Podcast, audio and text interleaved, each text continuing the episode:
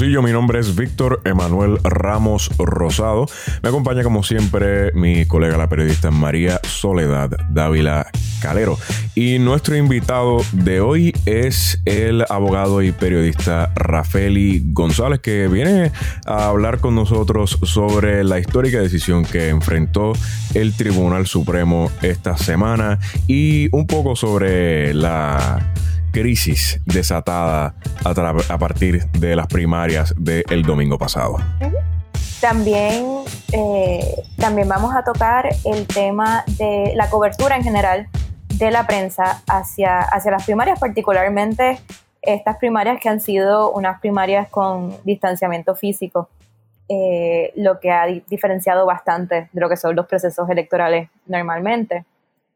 Eh, pero comenzando con la, decisión del Tribunal Supremo, las, eh, para que no saben, las primarias comenzaron con el voto adelantado del Partido Nuevo Progresista hace, hace dos sábados, que eso tuvo toda una serie de problemas, de atraso de los colegios, eh, después se encontraron unas cajas de papeletas ya votadas eh, y ese mal augurio se convirtió en la debacle que fue las primarias del Partido Nuevo Progresista y el Partido Popular Democrático, que se tuvieron que paralizar porque a las dos y media de la tarde habían, por ejemplo, en el caso del Partido Popular Democrático, a las dos y media de la tarde, habían eh, 64, si no me equivoco, de los, de los 110 precintos, 64, 66, de los 110 precintos que no habían podido comenzar su proceso de votación eh, y, que la inmensa mayoría de ellos ni siquiera tenían en camino los maletines. Eso pues, llevó a una serie de demandas eh, en las que algunos bandos pedían que se retomara en la primaria, eh, otros bandos pedían que se comenzara desde el principio y también estaba el debate sobre si se contaban los votos ya emitidos o no. Y esta, y esta semana, pues bajo la decisión del Tribunal Supremo, Rafael, ¿qué, hablamos de, qué nos quieres contar de la decisión del, Tribunal Supremo? Ciertamente, y saludos a todos los que están conectados a la contienda, ciertamente es una decisión histórica, una decisión eh, unánime en algunas de las disposiciones, no tan unánime en otras, una decisión larga en la que muchos de los jueces del Supremo participan en opiniones concurrentes y hay unos disensos, ¿no? Y es una decisión salomónica eh, considerando el derecho aplicable en ese momento y otros factores externos como es el coronavirus, ¿no? el COVID-19, que siguen los casos en aumento en Puerto Rico y ciertamente en esos centros electorales, a pesar de que existían algunas, algunas técnicas o tácticas para prevenir esos contagios a través de equipos de seguridad, pues quizás no era suficiente para, para, para no propiciar un contagio mayor. Se, se, pudo haber convertido en foco de contagio el pasado domingo. No sabemos si eso fue así porque los datos del Departamento de Salud se están tardando. Así que me parece que eso también influyó en, la, en las mentes de los nueve jueces del Supremo, quienes tuvieron que examinar tanto los reglamentos aplicables, la reforma electoral y las decisiones tomadas por los comisionados electorales del PNP y el PPD para llegar a esta, esta determinación que en esencia este, lo que recoge, al menos se, se desprende de la opinión que continúan las primarias, se valida lo que sucedió el domingo pasado, o sea que esos, votos, esos votos se cuentan, y que los centros de votación que no permitieron o que no pudieron permitir ocho horas de apertura como lo mandata la ley, pues tienen que reabrir también. Sobre esa tercera cosa que decidió el Supremo, me estuve anoche releyendo las opiniones y fui un momentito a la sentencia, que es en, la, en las últimas páginas de su opinión emitida por el juez Feliberti. Y la sentencia, a pesar de que en la opinión se, abra, se habla de que esos centros de votación que no pudieron garantizar las ocho horas tenían que reabrir, en esa sentencia, si la miran, no aparece eso. Y lo digo porque la sentencia es lo que es la orden del tribunal. En la opinión se pueden decir muchas cosas, pero lo que vale realmente es esa sentencia. Y si me dan la oportunidad más adelante, le puedo conseguir el documento para leer, para leer este sobre la sentencia. Y se van a dar cuenta que está como que en un vacío si realmente en, la, primaria, la segunda intento de primaria, se va a poder abrir esos colegios electorales que no garantizaron las ocho horas. No sé si ustedes lo habían visto. No, no, no, no lo había notado. Yo, yo lo había visto como los que, básicamente los que no pudieron garantizar el, la participación, por la razón que sea, podían abrir. Eh, obviamente, dentro de la manera que lo pone, eh, excluye a colegios que sí pudieron abrir de manera atropellada. Eso sí, eso sí me había resaltado, no había visto la parte que, no estaba explícito, aunque sí lo ponen como explícito en el comunicado y en el resumen que ellos mismos emiten. Sí. Eh, porque, porque el resumen y el, fue emitido por ellos, no, no fue un resumen que hace la prensa. Eh, yo, de la decisión, a mí primero me estuvo interesante me sorprendió más que lo de unanimidad, porque yo me esperaba que ellos iban a tratar de buscar la unanimidad, porque de verdad tiene un, tiene un peso adicional cuando tú puedes decir esto no fue a través de líneas partidistas. Eh, a mí me sorprendió la cantidad de, de opiniones de conformidad. O sea, son opiniones que básicamente están diciendo estoy de acuerdo con esto. Para, para lo que sirve es un poco quizás más ver el razonamiento del juez de por qué eh, le votaron a favor a la, a la, a la decisión final. A mí, en general, en general, me, me parece que, que es, una, es una decisión muy estrecha. Eh, Cuando dices estrecha, ¿te eh, refieres a que debió haberse sido, eh, sido resuelta de una manera un poco más, más firme, o sea, este, estaba hablando sobre que quizás lo que procedía en derecho era anular todo. Bueno, eso es aparte, pero en general yo creo que es tan y tan coyuntural que para lo que sirve más es para una sentencia particular que para sentar jurisprudencia. Mm. Eh, que no, no sirve necesariamente, no le veo longevidad a la sentencia. Yo, yo, yo también hubiera, o sea, yo, yo creo que lo, lo que procedía si era, era eh, comenzar desde el principio, pero yo creo que habían unas maneras de tú tomar la decisión que ellos tomaron y atender unos casos de manera más amplia.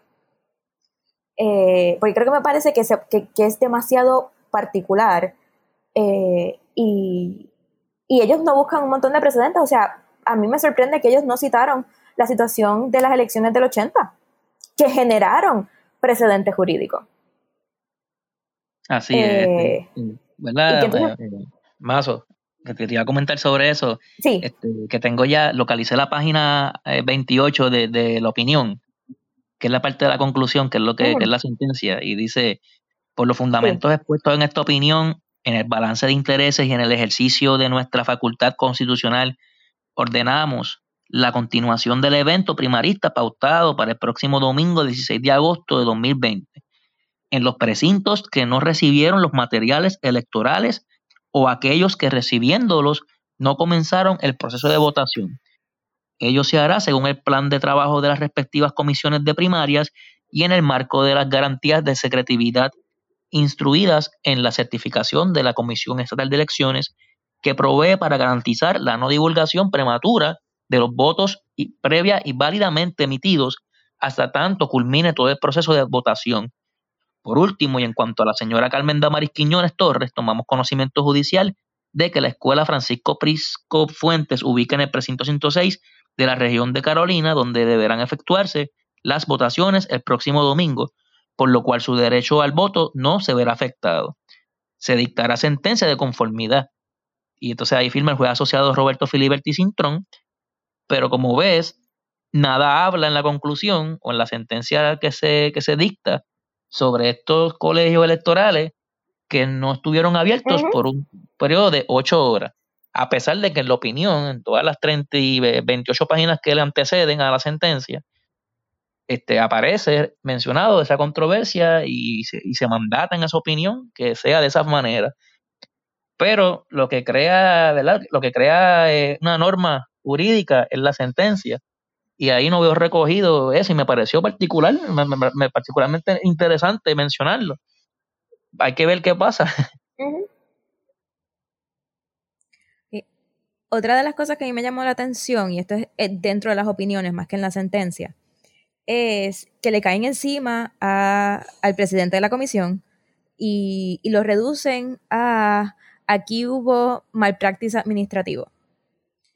Pero me parece que en un análisis de lo que pasó en estas primarias, aparte de eh, las particularidades administrativas o los problemas que tenga el, el, el presidente de la comisión, hay que, hay que hacer un reconocimiento de, que aquí el sistema se ha ido desmantelando. Entonces, me está raro que ellos se salen del aspecto legal porque están simplemente expresando un descontento para caerle encima únicamente a la figura sin un análisis de, de qué ha pasado con la comisión, de que, de que, mira, aquí se implantó una ley a la carrera, que aquí se le redujo el personal a la comisión en pleno proceso primarista. En pleno, en pleno año eleccionario, aquí se le redujo el personal a la comisión y quizás pues eso también tiene que ver que, que a la comisión la dilapidas en pleno año electoral y obviamente pues no va, aparte de cualquier ineptitud particular, pues, hay un asunto sistémico o estructural.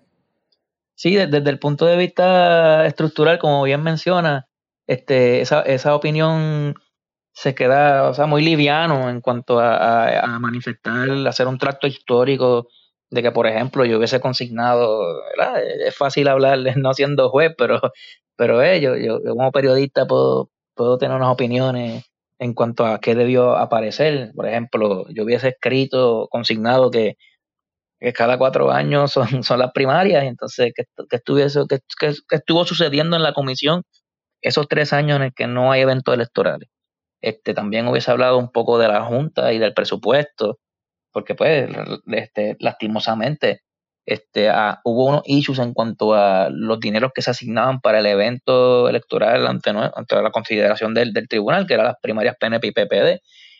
Pero también eh, la posición de Juan Dávila este, no ha sido la mejor en cuanto a la rendición de cuentas y aceptar los errores cometidos, ¿no? Este, todo eso en un conjunto combinado con las estrategias que pueden salir tanto del PNP como el PPD en cuanto a la colectividad o los candidatos individuales, que se ha hablado por muchos días sobre las estrategias que, pudiesen explicar la debacle ocurrida el domingo, eh, también deben ser consignadas en, esa opinión este, para poder dar algún tipo de más fuerza. Pero como bien mencionaste al principio, eh, María, eh, la opinión está, está escrita como para que fuese una sentencia particular. Este, y, quizás se explica por lo que anteriormente había expresado, que es que estamos en momentos bien atípicos en términos de que tenemos una pandemia encima, tenemos una junta encima, tenemos problemas económicos bastante fuertes en Puerto Rico, eh, y todo eso no pasó en los 80, ¿no? O sea, y, y quizás también eso pesó en las mentes de los jueces a la hora de, tomar estas determinaciones, que si bien es cierto que no es un remedio perfecto, no había un remedio perfecto, o sea, desde mi perspectiva. Claro, claro. No existía un, medio, un, remedio perfecto, pero sí hubiese esperado un poco más de, de, agresividad por parte de los jueces, aunque algunos sí lo hicieron, como por ejemplo eh, eh, la jueza Anabel Rodríguez, que, que esas primeras párrafos de, de, su, de, su, de sus escritos fueron contundentes. Eh, no, no parecía juez, parecía que también lo es, una ciudadana indignada con el atropello a, la democracia, entre comillas democracia, porque hay que tomar en consideración que estamos hablando de un proceso de primarias de dos partidos políticos. Y ese proceso ya de por sí es selectivo, solamente participan los afiliados. Así que pues, pues, hablar de democracia, ok, es bonito, eh, se, escucha bien, pero al final, si tomamos en consideración esto, que estamos hablando de dos primarias y son más partidos políticos, hay más movimientos y son seis candidatos a la gobernación, cinco o seis, ahora mismo no, no, no me recuerdo, pero son cinco. Sí, cinco. Cinco, cinco. Eh, cinco, pues de esos dos partidos en, en, total son más. En total, ah, cinco, cinco. Sí. No, pero en total este, estamos hablando de cinco por los dos partidos. Tenemos a Alexandra Lugaro por mitad ciudadana. Tenemos a, Dalmao. A, Eliezer y, y no me acuerdo ahora el, candidato de, de eh, Dignidad. Eh, caramba. Se me olvidó el nombre de. Ah, eh, este me parece que es César. César, Vázquez. César Vázquez, gracias. César Vázquez, ¿ves? Como, como ven, pues pues también hay, que, hay que tomar todo, en justa perspectiva. No podemos tampoco olvidarnos que esta primaria es, sienta bases para lo que pudiese ocurrir, que es especulativo, pero en realidad lo que pudiese ocurrir en noviembre. Así que pues, salvaguardando la pureza de este proceso primarista, también tiene un efecto sobre el efecto de una elección general, porque siguen siendo las mismas papeletas, o sea, siguen siendo papeletas, siguen siendo la misma compañía, única compañía que se supone que las imprimiese a tiempo, Siguen siendo los mismos camiones, siguen siendo la misma dinámica de escoger funcionarios de colegio, las ocho horas siguen siendo igual, así que ciertamente, a pesar de que no estamos hablando de un evento de elección general, pues lo que ocurrió el domingo eh, se puede, muy bien se puede replicar en noviembre. Y máxime cuando ahora que eh, la brecha es muy corta, si consideras el tiempo que tienen ahora para poder montar una elección general, versus lo que de ordinario tenían cuando las primarias no eran en, en, agosto, como pasó en esta ocasión, que eran meses antes, ¿no? yo voy, por parte. Lo primero, yo no, yo no hubiera tomado esa decisión. Yo eh, entiendo que lo que le devuelve la legitimidad al proceso es volver desde el principio Primero porque no solo el, problema no comenzó en, el domingo 9, sino que comenzó la semana antes. Eh, y, cuando ellos hablan, uno de, pues, asegurarle el, derecho a de validar a las personas que ya emitieron su voto.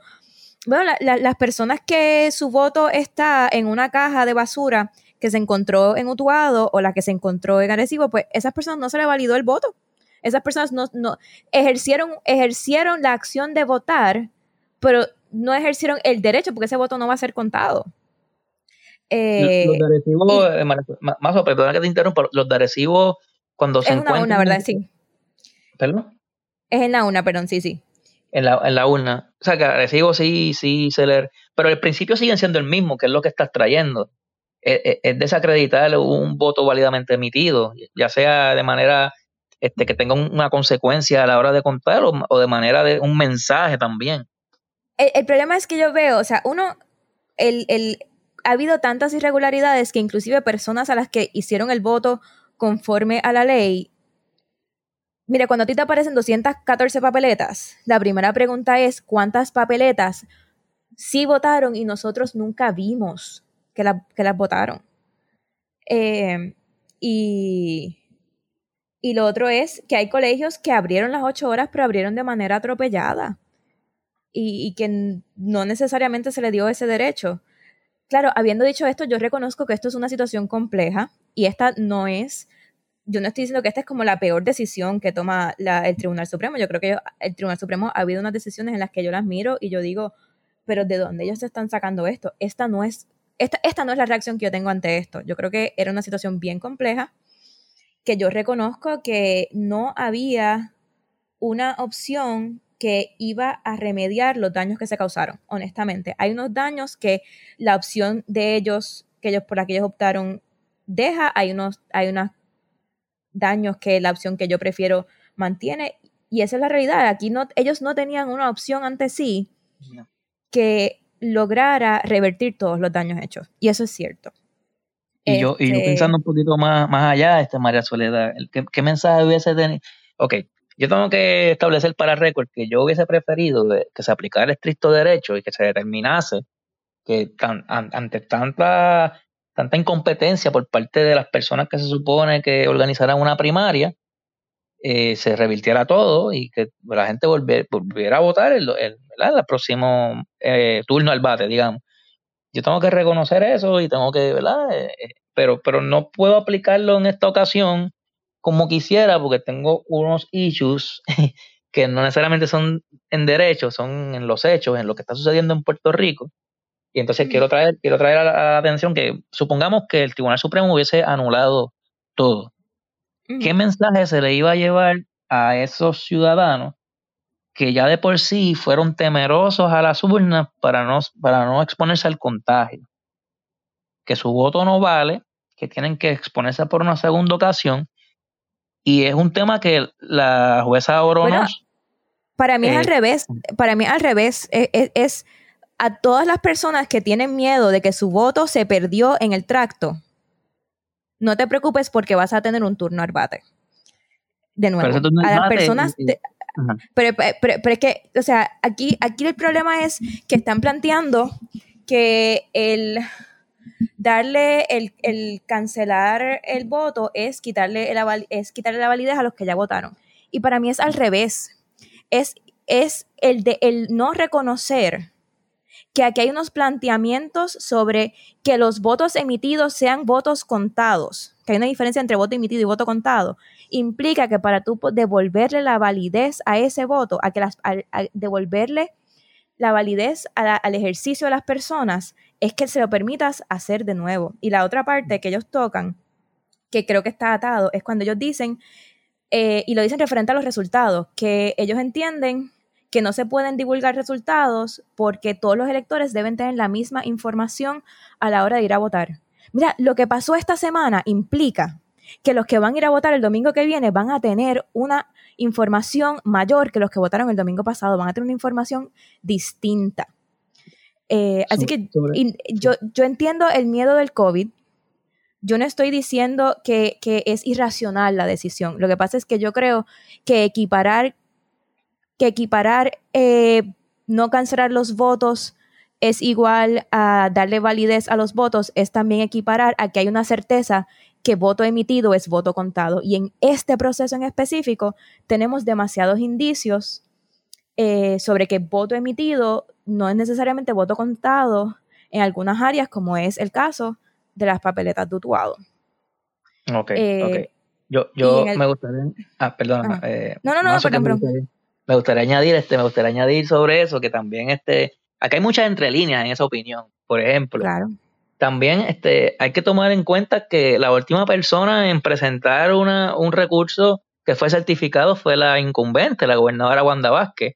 Y si mal no tengo, si la memoria no me falla, ella es la única que solicita, de los, del resto de los cuatro, solicita la anulación total, ¿no? Ella es yo creo que la ACLU no lo solicita, pero lo presenta como opción, como remedio posible. Por eso, pero entonces, pero de, los candidatos que fueron a, auxilio al tribunal, la única que presenta la opción de anular todo es la gobernadora, es la incumbente. Entonces también existe en las mentes de estos jueces, ¿verdad? O existiría en la mía, vamos, la duda sobre si este, la administración Wanda Vázquez Garcet tuvo algo que ver sobre este, esta, esta debacle histórica en el proceso primarista del Partido No Progresista al que ella aspira. Entonces, quizás también esto fue una forma de decirle a la gobernadora de manera muy sutil, nos dimos cuenta, no vamos a hacer lo que tú quieres que hagamos. Pero ahí, ahí entonces vuelve al, planteamiento y, creo que eh, eh, entiendo el punto, entiendo, porque ellos tampoco, ellos no tienen la potestad de, ir a justicia a, decirles radicales cargo si entienden que hubo algo ilegal, porque ese, no es el trabajo de ellos. Entiendo el punto. Aquí lo que entonces vuelve a lo que había mencionado de si vas a hacer así de coyuntural, haz una sentencia particular, no sientes jurisprudencia. Eh, por, por dar un ejemplo, yo me acuerdo eh, cuando yo era representante estudiantil, hubo unas, hubo unas asambleas que no habían logrado llegar a quórum. Y, habían varias personas de, la izquierda del movimiento estudiantil pidiendo que se eliminara el requisito de quórum en el reglamento. Y mira, yo puedo entender, yo puedo entender la molestia, porque la falta de quórum está paralizando los trabajos. Yo entiendo eso. Lo que pasa es que el quórum aunque le está beneficiando a tu contrincante en este momento, es una medida de protección del sistema. Y si te la quito ahora para, para beneficiarte a ti, la tengo que quitar cuando el beneficia al contrincante. Yo entiendo que ella puede estar este, pidiendo eso porque hizo algo eh, indebido o porque se enteró de los resultados y está tratando que está tratando de ver si comenzando de nuevo consigue mejores resultados. Eso puede ser una posibilidad. Lo que pasa es que la, la acción en sí, si necesitas actuar de manera particular, pues hazlo de manera particular. Pero si vas a sentar jurisprudencia, tienes que considerar cuáles son las implicaciones cuando la coyuntura no es esa. Creo. Sí, lo, puedo, lo, sí, lo, veo, lo veo, lo puedo comprender. Este, otra cosa, yendo otra vez a, la, a la, anulación, a la a que yo estoy de acuerdo, ¿no? y, yo estoy de acuerdo, pero eh, tengo, tengo issue eh, filosófico en cuanto, en cuanto a eso. Y también puedo comprender tu punto de, la sentencia. Pero entonces, este, quizás, quizás la opinión, o sea, fue, o sea, fue escrito como una opinión, que sabemos que las opiniones son vinculantes y, y crean precedentes. Este, y, se, y también hay que, tenemos que plantearnos qué precedente crea esta decisión. Pues el precedente que crea la decisión eh, mi juicio, es el siguiente, de ocurrir nuevamente incompetencia, ya sea este porque no conoces los procesos o los conoces y quieres burlarlos, o alguien te está diciendo favoreceme sobre otro candidato, ya esto, esto y esto, de suceder nuevamente cualquiera de esos supuestos, ¿no? El voto emitido en la fecha en la que se había eh, eh, establecido para la primaria cuenta cuenta. Por lo tanto, eh, candidato o partido que intente nuevamente eh, esto que se alega, que es el boicot o el golpe de Estado institucional, pues sabe que esa alternativa no va a estar disponible una vez más, porque está la opinión. Entiendo. No sé si me estoy explicando. No, no, entiendo, entiendo. o sea, sí, están. Y, y de hecho, yo creo que ellos se, se, se, ven a sí mismos como los guardianes. Como que o sea, es el mensaje que le están enviando a la comisión y a los partidos es, independientemente de si ustedes siguen haciendo papelones, nosotros vamos a ser los guardianes de, del voto o de, la, o de, de los preceptos democráticos. Sí, así, así, así lo eh, veo yo. Y vuelvo y digo, por ver número cuarta, yo me inclinaba a que se anulara todo y que se empezara de nuevo. Pero pues, como dice, por ejemplo, Orono en sus primeras páginas, este, y trae un tema que, es importante, ella dice, por décadas los puertorriqueños y puertorriqueñas nos, nos preciábamos de la eficiencia de nuestros comicios. Personas de otros países los observaban para emularlo. La alta participación de nuestra gente en los eventos electorales generales, si bien ha disminuido en los años recientes, evidencian nuestra fe y convicción de que las elecciones son la base de la democracia. Y es que votar en el ejercicio eh, volitivo más fundamental, pues le da voz a cada ciudadano con respecto a quienes le gobernarán. Así que entonces ella eh, sigue hablando de la opinión, lo que sucedió y demás, la, indignación. Al principio de la opinión, de la, de, la opinión, ¿verdad? concurrente de Doro, ¿no? ella habla sobre el año pasado. O sea, otra vez Puerto Rico vive una encrucijada histórica. Hace apenas un año el Poder Judicial, como guardián de nuestra constitución, ahí, ahí entro a lo, de la Soledad, que los de los guardianes, guió al país ante una crisis de gobernanza sin precedentes y proveyó la certeza y estabilidad que exigía el momento. Y un año después precisa tomar acción decidida para proteger la voluntad del soberano, el pueblo de Puerto Rico, cuyo derecho fundamental al voto se laceró irremediablemente. O sea que ella reconoce que no hay remedio. Que esto es lo mejor dentro de, o sea, lo, menos malo, lo menos malo. Y yo, y yo le reconozco eso también al, Tribunal Supremo. O sea, yo, yo creo que ellos tenían una situación sumamente compleja que atender y, atenderla con prisa, porque yo creo que había un ajoro eh, general de que bajara, de que bajara esa decisión. Eh, yo creo que ese inicio de la opinión de, la jueza presidente hubiera sido un buen momento para hablar de no solo la mediocridad particular que ha mostrado el presidente de la comisión, sino por qué es que, qué es que venía la gente de otros países a verificar el sistema. Porque es que había una estructura que funcionaba, una estructura que se cambió. Eh, así que cuando ella hace alusión de este sistema envidiable, está haciendo alusión a un sistema que ya no está. Y yo creo que ahí debía haber una mención, porque yo creo que sí es importante reconocer que, aquí hubo unas fallas eh, de, capacidad y aquí una de las cosas más sorprendentes es que, es que el presidente de la comisión siga teniendo empleo. Eso es de las cosas más sorprendentes de toda este, esta situación. pero además, pero, no, es solo, no es solo él, porque es que él falla, pero pues antes tenías los vicepresidentes, por ejemplo, o tenías más personas en la HIP. Eh, había una estructura que en año de elecciones, aun si tú planteas una contracción en años que no son eleccionarios, en año de elecciones no la podías hacer. Eh, y, no entra eso. Obviamente, pues sí, el, daño, el daño a la confianza es, es irremediable porque la actividad, aunque sea de partidos políticos, es el mismo sistema eleccionario es las mismas máquinas de escrutinio que vamos a tener el 3 de noviembre. Es los mismos funcionarios que vamos a tener el 3 de noviembre. O sea, es, es, el mismo sistema que, con el que nos vamos a encontrar en las generales. Y eso, pues, obviamente, le, será la confianza, independientemente de, que hubiera podido decidir el Tribunal Supremo, hay, hay, hay, hay un daño, hay un daño. Eh, Víctor, no sé si, si quieras comentar al respecto. Sí, no, estoy... Eh, yo creo que mi opinión ya hace un poquito entre medio de las dos. Eh, evidentemente el tribunal. Yo creo que puedo resumirlo diciendo que yo no hubiera querido ser el juez del Supremo ante una decisión así de importante. Eh, y estoy seguro que esas discusiones tuvieron que haber sido bastante fuertes de llevarse a cabo. Eh, en especial porque, pues, una vez más, como vimos en el verano pasado, recae esta responsabilidad tan inmensa sobre el tribunal y que tienen que decidirla en, tiempo récord, tú sabes.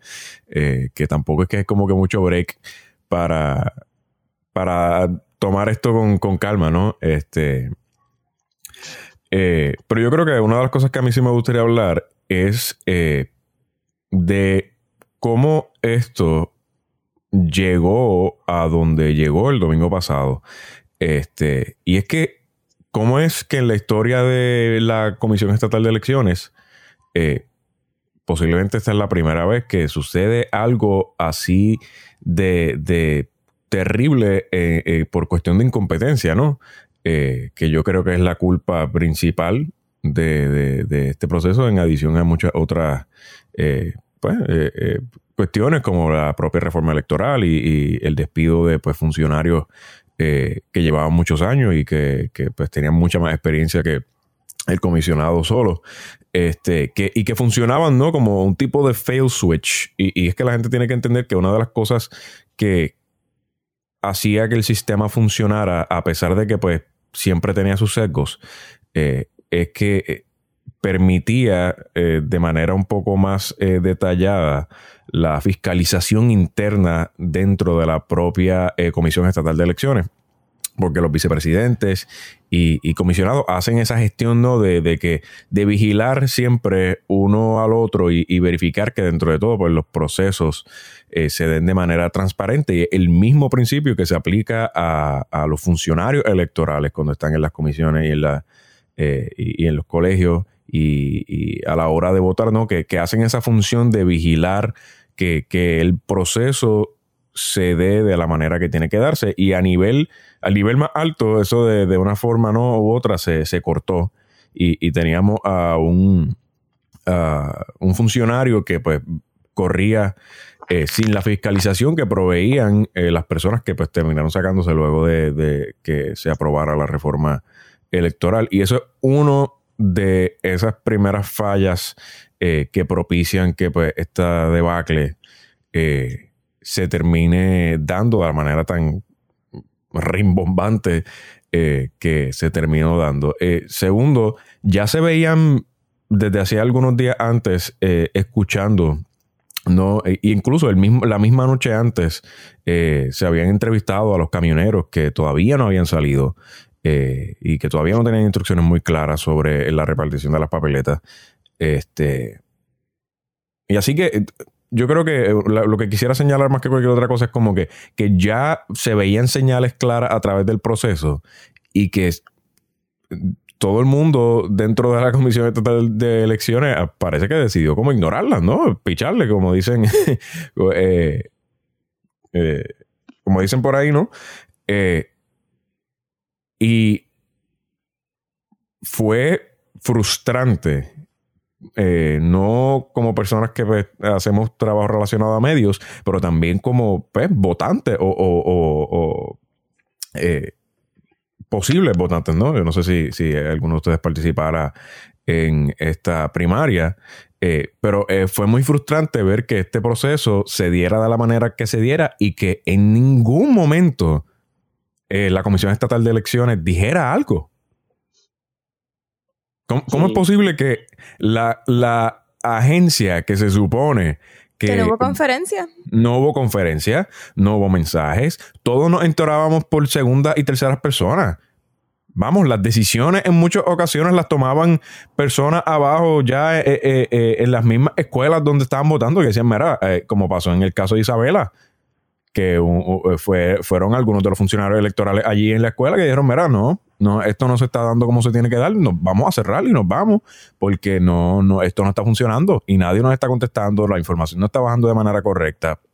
Y en todo el día, en todo el día de domingo, que es el día donde la Comisión Estatal de Elecciones se supone que brille eh, una de dos veces que hacen cada cuatrenio, la comisión no estaba.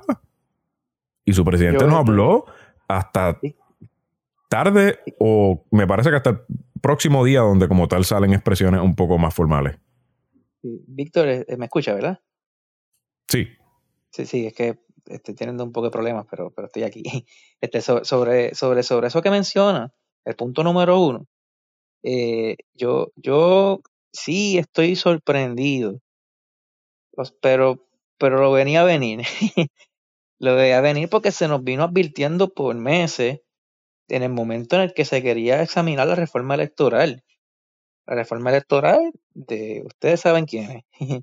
Este, motivada por el partido de turno, por voz del presidente del Senado, Tomás Rivera Chávez, y la Cámara, y, y, que pasó por el tracto legislativo con mucha oposición, una reforma electoral que no tenía consenso, que no era de consenso, y que los partidos, otros partidos y líderes estuvieron bastante vocales a la hora de denunciar y decir, mire, pero ¿por qué queremos cambiar las reglas del juego a semanas o a días de, de, un evento electoral tan importante como una primaria?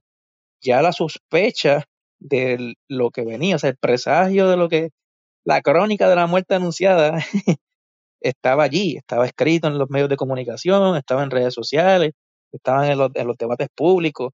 Sin embargo, de hecho, este, a través de, la página que, ¿verdad? que, fundamos, que fue el periódico nuestro, tuvimos un, un conversatorio con seis representantes de los partidos o movimientos políticos para hablar a dos días antes de que cerraran las listas para poder registrarse.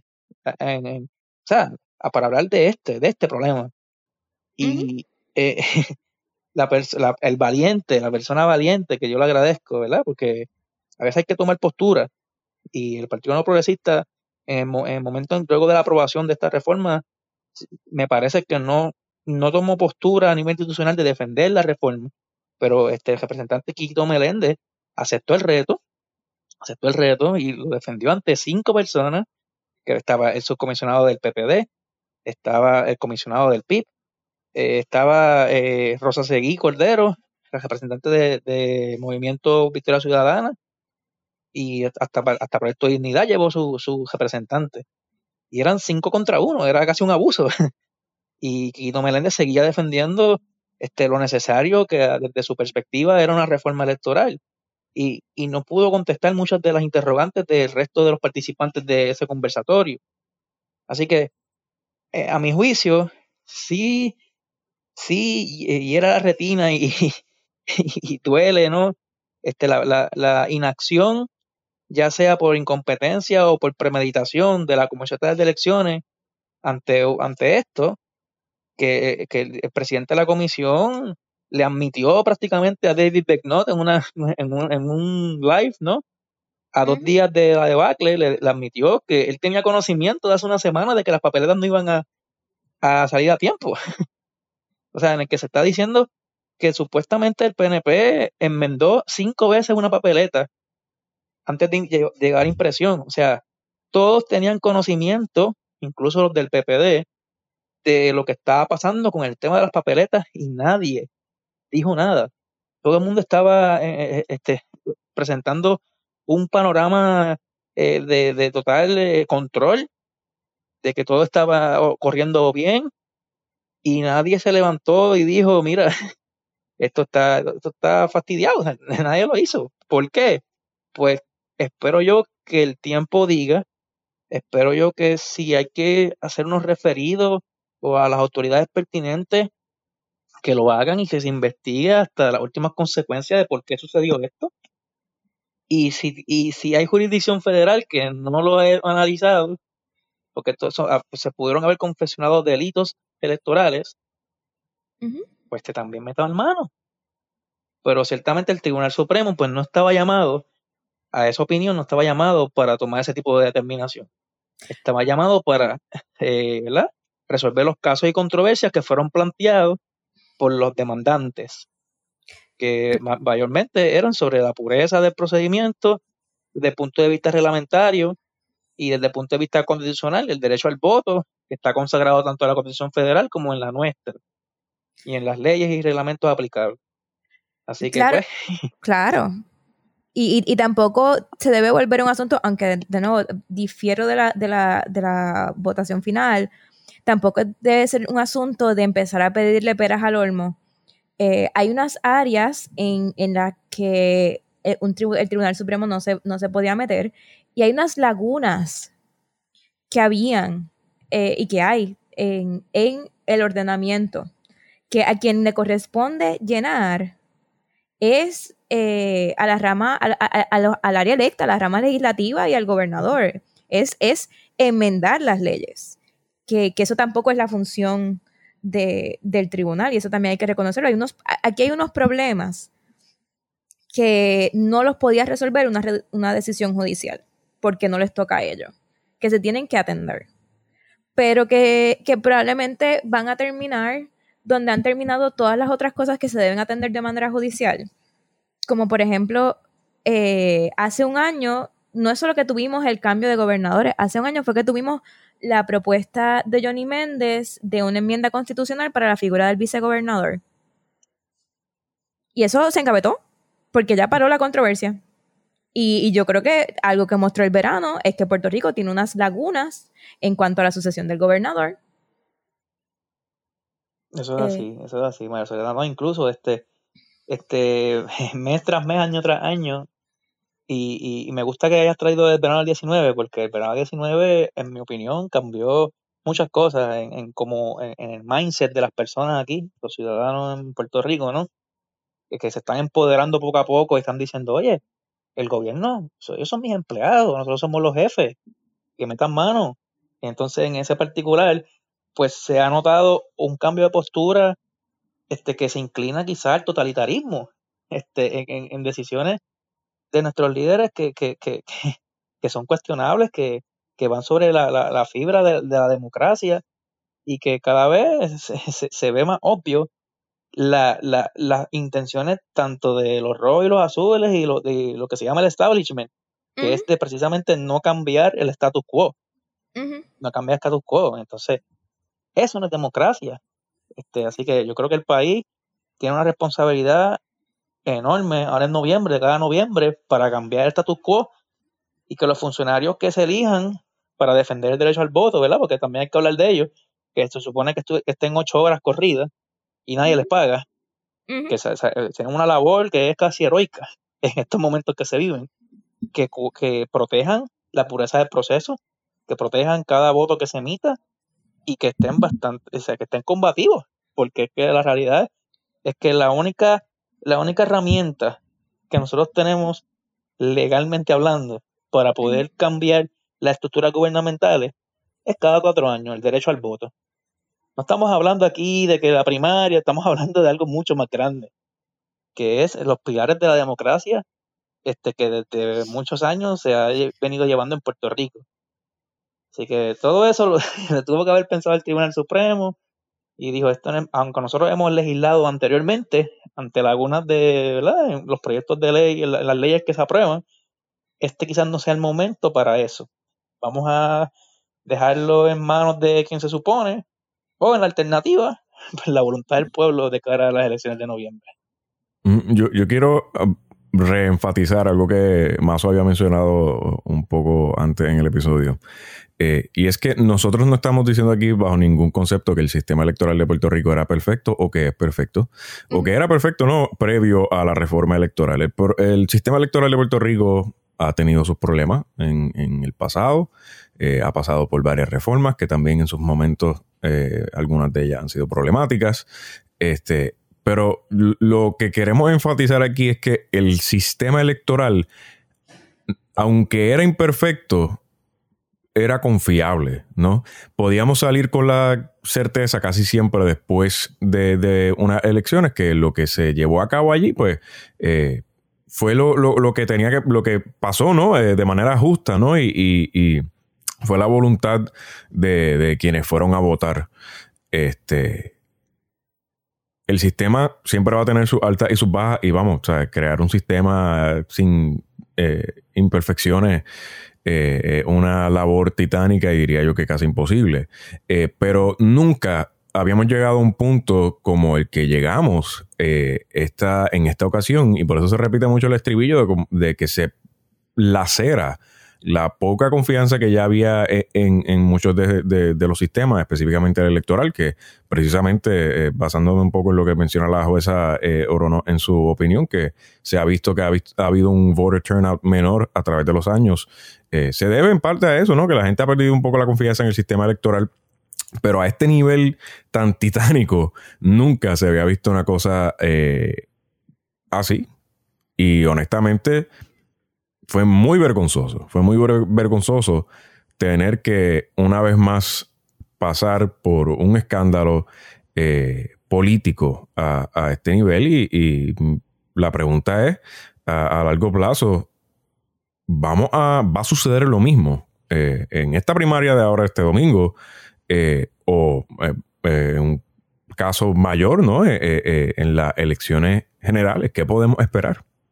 Y aquí, aquí quiero añadir, no solo qué podemos esperar de las instituciones, del gobierno, sino qué como prensa debemos hacer. O sea, estamos en una situación donde se puede volver bien difícil. O sea, si la situación que ocurrió en las primarias vuelve a ocurrir en las generales, el, el, el nivel de desasosiego que va a haber eh, cómo uno lo trabaja, cómo uno mantiene informado a la gente, cuándo, es, es que algo se puede publicar, cuándo es que algo no va a abonar a la discusión. Todas estas son preguntas que yo creo que en esta coyuntura se han vuelto más críticas para, la prensa también. Sí, y quizás hay preguntas, esas preguntas, quizás este, tomando en consideración que eh, este, tocamos fondo a nivel electoral, o sea, tocamos fondo y esto nunca había sucedido este, en la historia moderna, ¿no? Este, que esas preguntas no tienen contestación. O sea, pues hay que ir eh, planteando esas preguntas para ir contestando a la medida que pase el tiempo. Porque este, ah, la labor periodista es informar, es conseguir fuentes, es este, contextualizar también.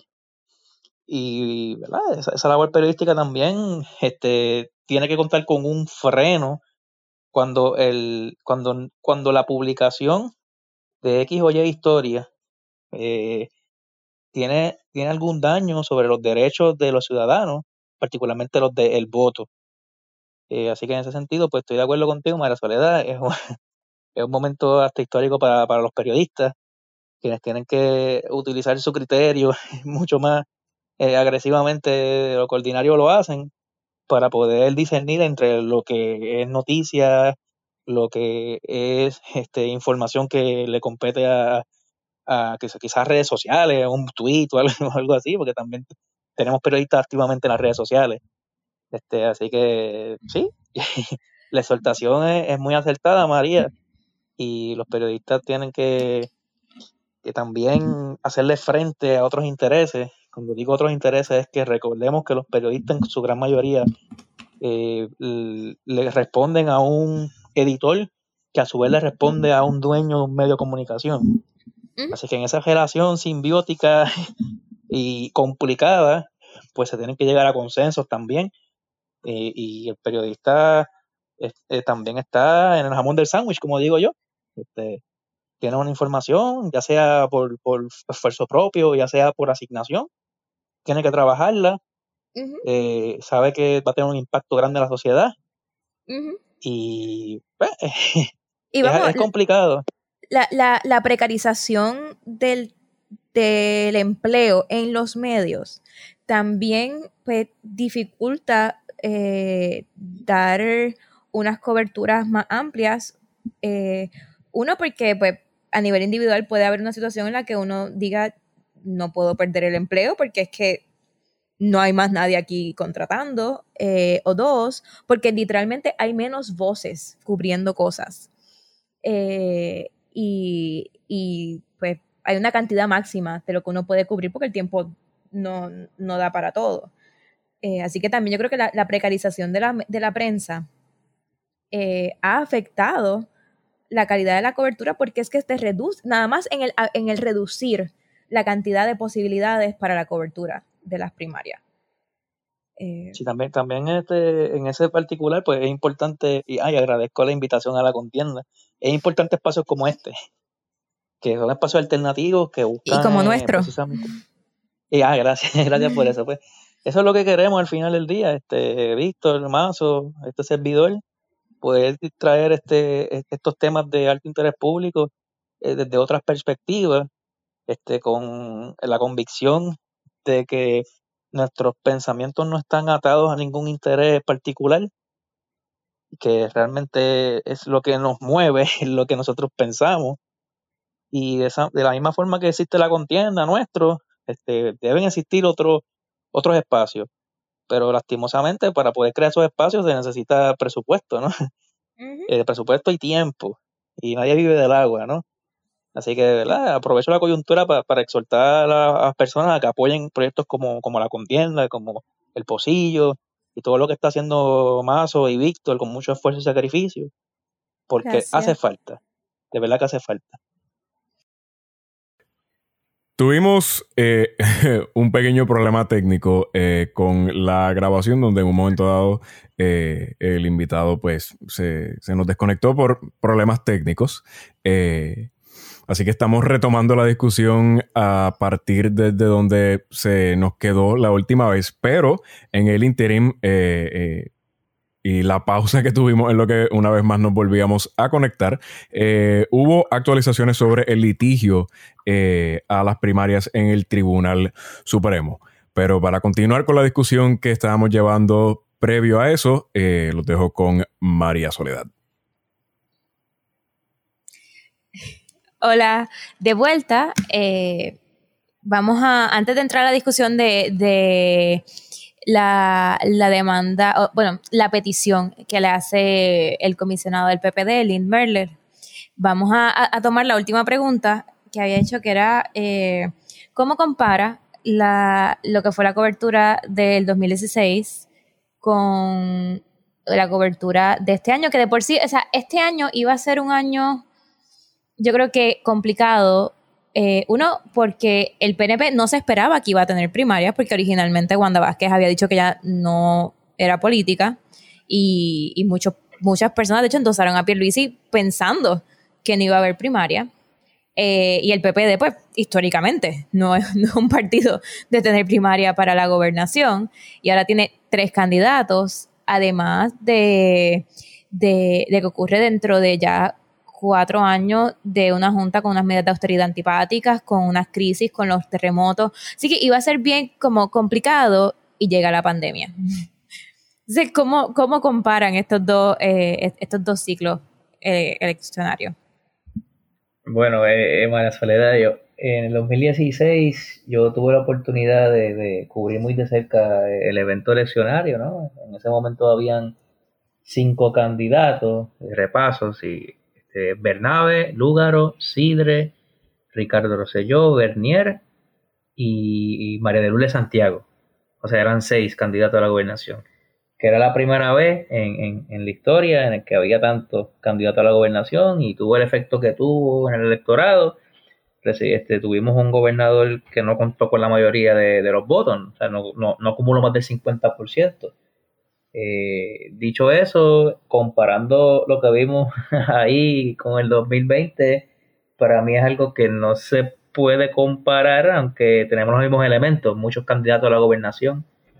Sin embargo, en el 2020 ha sido, o sea, ha sido apocalíptico, digamos, un montón de sucesos pasando en Puerto Rico eh, desde enero hasta el día de hoy, ¿no? Que mientras estábamos conversando y estábamos analizando precisamente el, caso del, Supremo, la opinión, eh, ocurren acontecimientos como la, la, la erradicación de las aclaraciones que solicita el comisionado electoral del PPD, Lynn Merle, que fue lo que habíamos comentado hace unos minutos de María. Así que en ese sentido, si lo comparo en términos de cobertura periodística, el reto es muy grande. El reto de, en 2020 es muy grande. Es muy grande porque las particularidades de este año eh, ameritan una cobertura más agresiva en momentos en que las plantillas en la prensa tradicional se reducen drásticamente, eh, el acceso a la información eh, pública cada día es menos, se ve amenazada eh, las instituciones siguen colapsando, ¿no? Y teníamos una que era, en mi, en mi opinión, la más sólida, que era la, eh, la, comisión desde el punto de vista de, asegurar la, pureza de un procedimiento electoral y también se fue por la borda, o sea, hemos tocado fondo. Así que todo eso repercute en, la cobertura mediática de los asuntos, requiere muchos, muchas manos y muchos ojos fiscalizadores escribiendo y reportando y publicando. Y pues lamentablemente este año ha sido bien duro para los periodistas de, este país, ¿no? Este, no solo, y no solo por, por, por la, la, reducción de oferta de trabajo y, y, los cierres que se han dado, eh, o los despidos que se han dado, sino, sino también porque en un término de de las herramientas accesibles todo se mueve más lento eh, o eh, hay, más dificultad de acceso. Por ejemplo, la, gobernadora no solo no está haciendo conferencias, sino que no, pues por la situación del COVID, no, no, uno no puede estar con la sala de prensa la fortaleza llena. Y mucha de la información que se conseguía no era necesariamente en la conferencia de prensa, es que tú tenías periodistas destacados en en la fortaleza que, que, conocían a los funcionarios, que conocían a los asesores.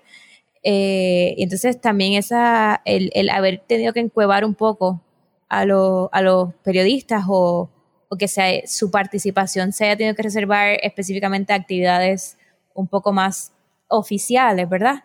También a veces dificulta el trabajo de investigar eh, aparte de que también esas actividades oficiales se han ido reduciendo a cambio de mensajes eh, que no, no, tienen ningún tipo de fiscalización porque es un mensaje en Facebook donde ella dice lo que le da la gana, ¿verdad? La, gobernadora. No, así es. Este, y, en 2017 esa toma de posesión eh, de Ricardo Rosselló vino acompañada de un andamiaje de, de oficiales de prensa, muchos de ellos por contrato, muchos de ellos que no tienen formación en periodismo, sino en relaciones públicas. Y hubo, una pequeña transición entre, entre lo que era en la, en la, por los cuatro años de Alejandro García Padilla, en términos de esas personas que se supone que sean facilitadoras de la prensa, a otras personas que no ven la importancia de, del trabajo que están haciendo para el bien colectivo y solamente ven, me imagino que también es este, eh, filosóficamente o fundamentalmente hablando, la preparación que ellos tienen y lo que han experimentado en su vida profesional, que es el proyectar una imagen de, de X sujeto eh, positiva a los ojos de la opinión pública. Y no necesariamente responde a proveer de manera eficaz, rápida y veraz eh, la información que le pertenece al pueblo y que los periodistas día a día la, solicitan, la reportan, la analizan, la contextualizan y sirve para que los ciudadanos tomen decisiones todos los días. Así que de estos cuatro años, de 2017 ahora 2020, pues pues esa ha sido la realidad. Una realidad que muchos jocosamente o en serio le llaman eh, coincidencia en referencia al COI, a, la compañía de, Edwin Miranda, ¿no? Este, y pues lamentablemente cuando la gobernadora entra de manera forzosa gracias al Tribunal Supremo y gracias a la ley de, la sucesión, ¿no? Entra eh, también ese andamiaje, pues, se, se, permanece intacto prácticamente, ¿no? no fueron muchos cambios bien poquitos, o sea, menores los cambios en el componente de comunicación del gobierno. Eh, así que pues eso, ha tenido un, impacto brutal a la hora de poder cubrir de manera responsable estos eventos electorales y, los demás acontecimientos que afectan al ciudadano. Eh, regresando ahora a lo que habíamos aludido en, eh, al retomar la pausa, durante la conversación inicial por la mañana, mencionaste la, falta de imprecisión de, de, la decisión del Tribunal Supremo y el comisionado del Partido Popular Democrático pide precisamente mayor claridad a, qué exactamente se están refiriendo con, los colegios eh, y, el Tribunal Supremo eh, pues dice que no hace falta ninguna aclaración adicional. Lo, dice de manera eh, tácita, ¿no? Por otro este, lado, sí. Este, el tribunal simplemente pues, no, no, entiende que, tiene que contestar nada, ¿verdad? Eh, yo creo que, que si habían dudas, eh, procedía a aclarar, especialmente cuando, y, esto es después que, haces la mención, cuando uno se deja llevar por el, el, el eh, resumen y, lees la, la opinión de, de Feliberti, pues entiendes a lo que él se refiere, pero sí, la verdad es que eh, no lo está diciendo explícitamente, lo, lo, dices en la interpretación que se le hace en un resumen y la interpretación que se hace en un resumen no es el documento legal. Eh, y esto pues ha sido una primaria bastante litigada. O sea, ¿cuántas, cuántas demandas no surgieron? Pues, específicamente para el domingo estaba, estaba eh, cuatro de los cinco candidatos eh, que están en primaria ahora mismo presentaron demanda, más la ACLU, más alcaldes presentaron demanda. Eh, así que yo creo que, que sí, quizás hubiera sido mejor que, por aquello de que ha sido un proceso tan contencioso, si alguien estaba pidiendo más, más aclaración, que, le hubieran dado y que, by the way, ellos pues todavía siguen apostando a que va a ser un proceso contencioso porque tiene, para este fin de semana tienen un, un periodo extendido para que la gente pueda radicar cualquier litigio relacionado a, a las primarias. Sí, que, y que si bien leí el comunicado que, que eh, precede a, a, la radicación de, del comisionado electoral Lynn Merle de solicitando aclaración al Supremo para que eh, establezca con claridad eh, si los colegios que no garantizaron las ocho horas de votación estaban obligados a abrir o no el, domingo, ¿no? Eh, pues el tribunal, o sea, la rama judicial emite un comunicado de prensa en la que indica que hay unos horarios extendidos para presentar el pleito ante, ante la, la rama judicial, ¿no? Que comienza en el tribunal de primera instancia que no necesariamente es que el caso llegue al Supremo de, facto, ¿no? sino que llega a través de una certificación, si es que el Tribunal Supremo así lo, lo, garantiza o lo autoriza, ¿no? Este, pero me parece que me aclara si estoy en lo incorrecto, María Soledad. Ese comunicado decía que el domingo era el día en que iba a estar abierto, o sea, el mismo día del evento. Sí, dice, tengo aquí el, eh, el comunicado y dice, eh, los centros judiciales de las 13 regiones judiciales de Puerto Rico, así como las secretarías del Tribunal de Apelaciones y el Tribunal Supremo, permanecerán abiertas para atender casos y asuntos electorales el domingo 16 de agosto del 2020 en horario de 8 a.m. a 4 p.m. Que es el mismo horario que abre este, los centros de votación a las 8 de la mañana, si no, no me equivoco. Sí, el mismo horario.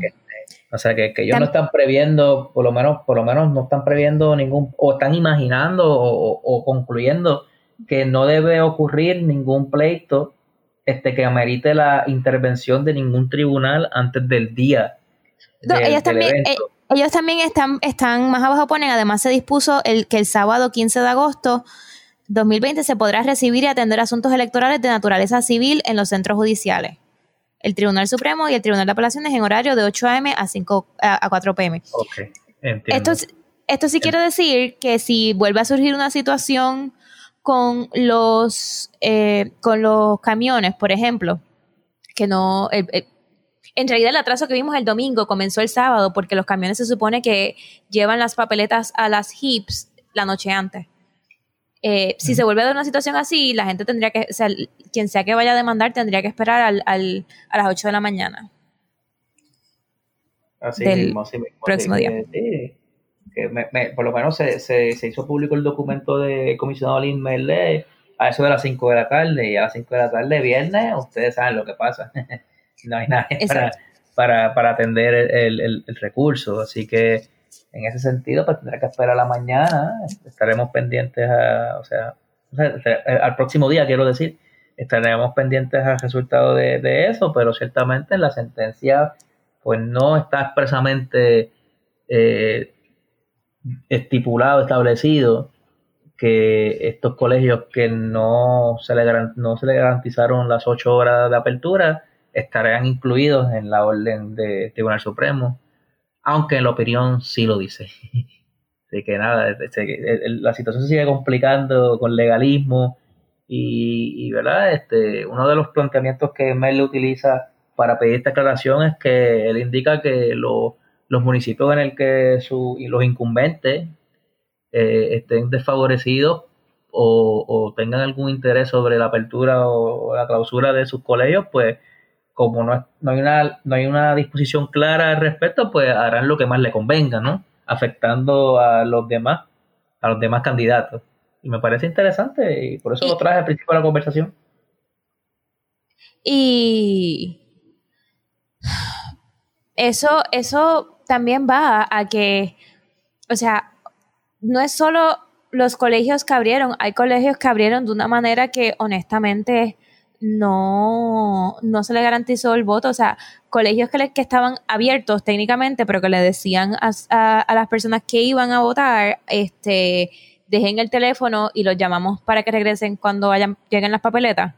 Pues eso cuenta como un, un colegio que estaba abriendo.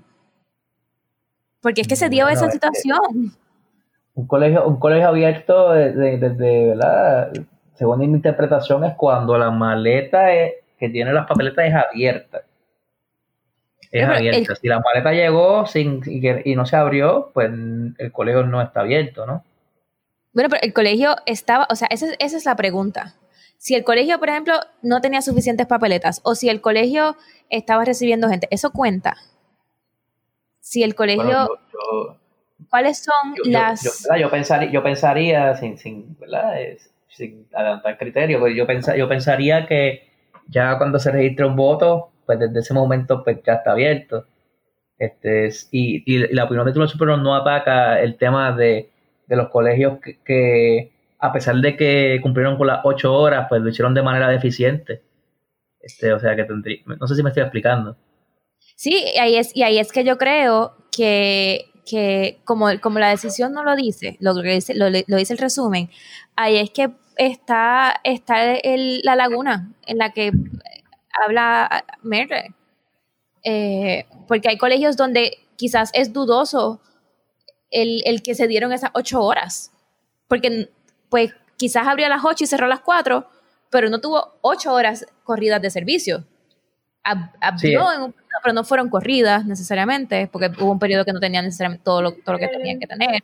Este, el, Partido, el, Partido, Popular este, este presentó un documento de tres páginas que que eh, reflejó los 100, 110 eh, precintos electorales y tenían el estatus de cada cual actualizado a las 7 de la noche. Yo lo pude publicar en el periódico nuestro. este, y aparecían unos que estaban completados, los horarios, unos que decían que fueron interrumpidos a tal hora. O sea, un trabajo que se, se, toma como cierto, pues fue un buen trabajo. pero yo no he visto lo mismo del PNP. ¿Ustedes han visto ese mismo trabajo del PNP para saber cuál de los precintos electorales estuvieron, estuvieron abiertos parcialmente y demás? Yo, yo personalmente no lo he visto. Yo lo que yo lo había visto era la, tabla, la tabla de, del Partido Popular, que de eso hay que resaltar. O sea, los colegios que lograron completar fueron 34 precintos de 110, que tampoco estamos hablando de la inmensa mayoría. Sí, un 30 y eh, pico por ciento. Eh, pero del, del Partido Nuevo Progresista yo no, no he visto no he visto tabla. No sé si, alguien la haya publicado. No, lo que, lo que te decía, lo que, lo que yo he visto del PNP han sido este, noticias de, que encontraron, encontraron un papeletas en una escuela o en un bosque, pero sin embargo no, no, han podido proveer desde que desde la, de lo que he visto en redes sociales y demás, y en, los lugares oficiales donde tiene que estar la información, no he visto un listado de los de, que, que un estatus de esos precintos, no lo he visto. No, este, Víctor, ¿qué tú, que tú ves con esta situación, particularmente con el Tribunal Supremo diciendo que, está extendiendo el horario para recibir demanda? Principalmente yo creo que eh, esto se sigue complicando y extendiendo. Eh, yo creo que esto va a ser un Va a ser de estas cosas que vamos a revisitar a través de libros de historia.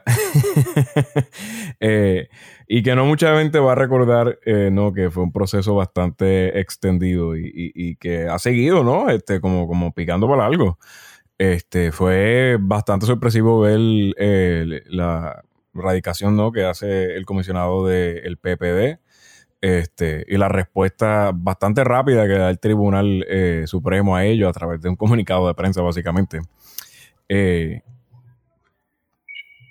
pero en, términos generales, ¿no? Sobre cómo se refleja esto ante la eh, elección del domingo, va, a ser un proceso difícil. Va a ser un proceso difícil y yo creo que. Y, hay una preocupación genuina, me gustaría saber su opinión referente a esto. Este, pero a mí me parece que todavía hay mucha confusión. Eh, sobre cómo va a funcionar este proceso de votación nuevo del domingo, que técnicamente es una continuación ¿no? de, lo que pasó el domingo pasado. Este, pero yo creo que muchas personas no están claras de cómo exactamente va a funcionar ese proceso y en parte se debe a que la propia Comisión Estatal de Elecciones no, es, no ha sido eh, muy clara, puede decirse, ¿no? Tampoco sobre, sobre qué va a estar pasando, ¿no? Y, de hecho, el propio comisionado había mencionado en un momento dado que no estaban seguros si, si la elección del domingo eh, habría que atrasarla o, no, para, para, que se pueda llevar a cabo, porque no se sabe si la comisión está completamente preparada para ese proceso una vez más. Y me preocuparía, ¿no? Que se repita el mismo escenario que vimos el domingo pasado. Eh, ¿qué, piensan ustedes sobre esto? Rafeli. Eh, bueno, eh, Víctor eh, y Mazo, ¿verdad? todo ha sido tan atropellado que ya no sé ni dónde estoy parado. La realidad es que, habría que esperar al evento y ver el resultado, porque ya el Tribunal Supremo al menos trató de salvaguardar lo que, lo que había pasado y ahora hay que ver si, realmente le van a hacer caso a, los pronunciamientos del alto foro en cuanto a que dejen la incompetencia, que no se vuelva a repetir y todos estos regaños que aparecen a lo largo y a lo ancho de, la opinión. Así que yo no debería ni a decir qué está pasando, pero el panorama no luce muy bonito. Eso es lo que puedo debería aportar. No, no muy bonito. Ojalá me prueben que estoy equivocado, pero no se escucha muy bonito. Pues yo, eh, eh, yo en eventos electorales en general no, me atrevo a hacer muchas apuestas. Eh, pero, mira, si, si hay unas cosas que no se subsanaron, a mí mi preocupación más grande, más que las primarias, porque yo creo que a lo mejor hay un, puede haber un miedo de volver a hacer el, ridículo y hayan personas que, eh, que estén más pendientes, que debieron haber estado pendientes el domingo pasado, que ahora estén más pendientes. Mi preocupación es en la general, es qué pasa si las fallas en el proceso no se arreglan a tiempo para, para poder este, tener unas elecciones confiables. Y, la cosa con eso es, las papeletas hay que mandarlas a pedir semanas antes. Hay unos aspectos de la logística de las elecciones que si para octubre no está resuelto, es poco probable que esté listo para el, para el 3 de noviembre.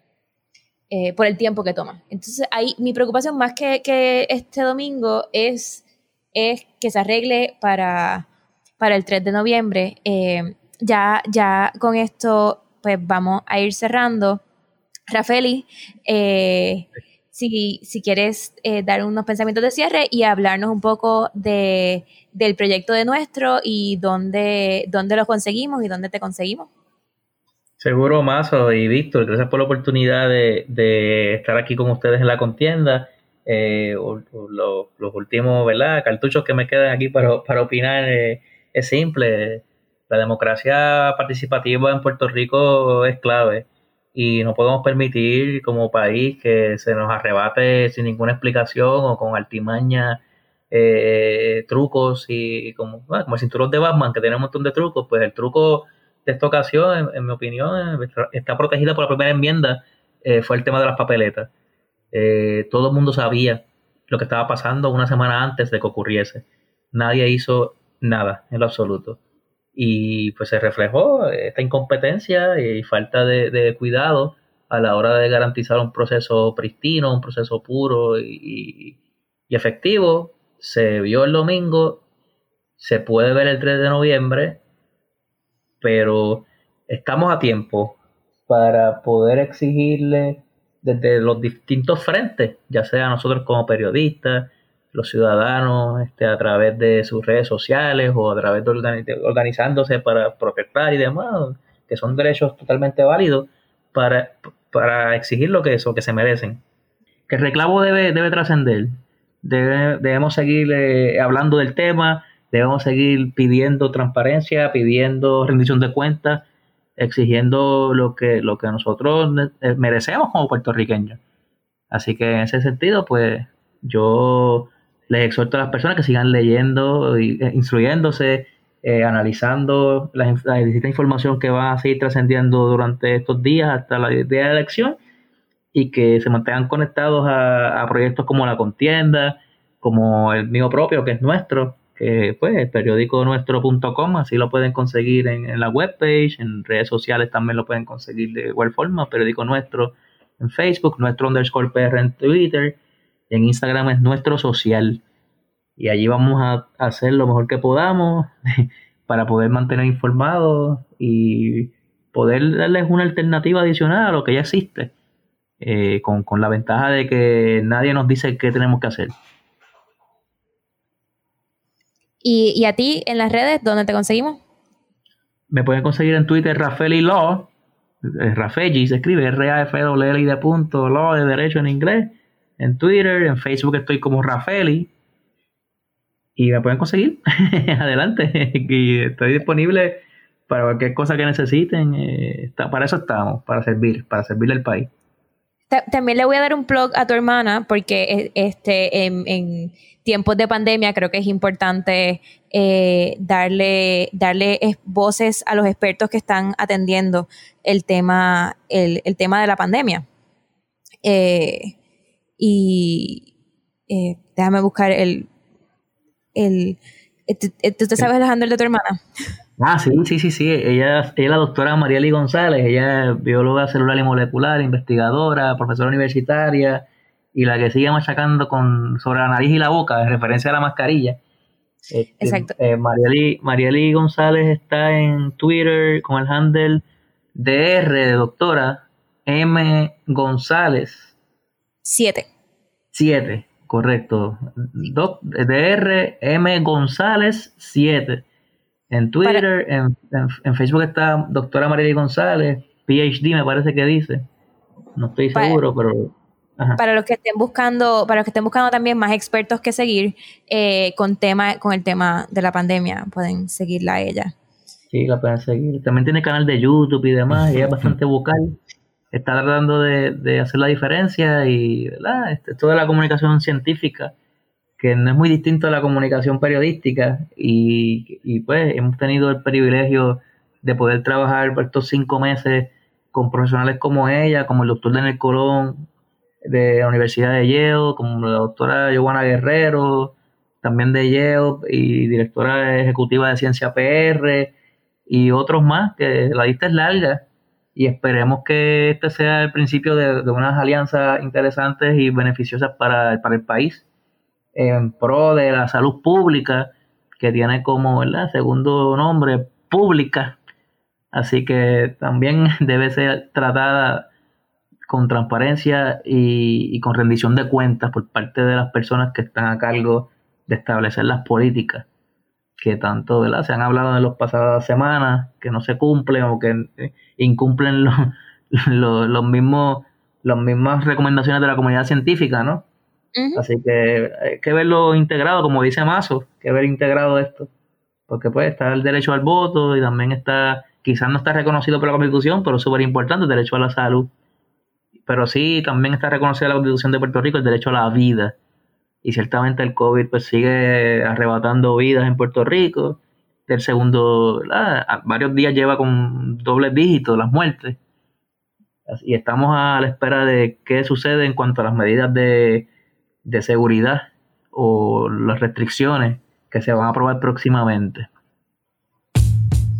Bueno, eh, a mí me consiguen en las redes sociales por, bueno, en Twitter en @maria underscore soledad 7, en Instagram me consiguen como @marisolitud o escribe mazo y también aparece.